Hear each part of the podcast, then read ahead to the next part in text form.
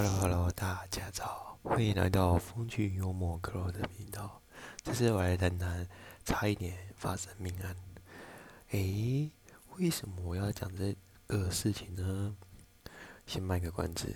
那故事是这样子：昨天早上，当我在餐桌装我的便当时，突然看见我妹妹呢从房间出来。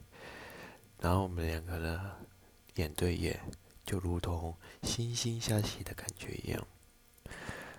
而在下一秒发生了一件很恐怖的事情，居然他用头撞我，那就算了，然后又把我顶到阳台去。到了目的地的时候，又再撞我一次，哇！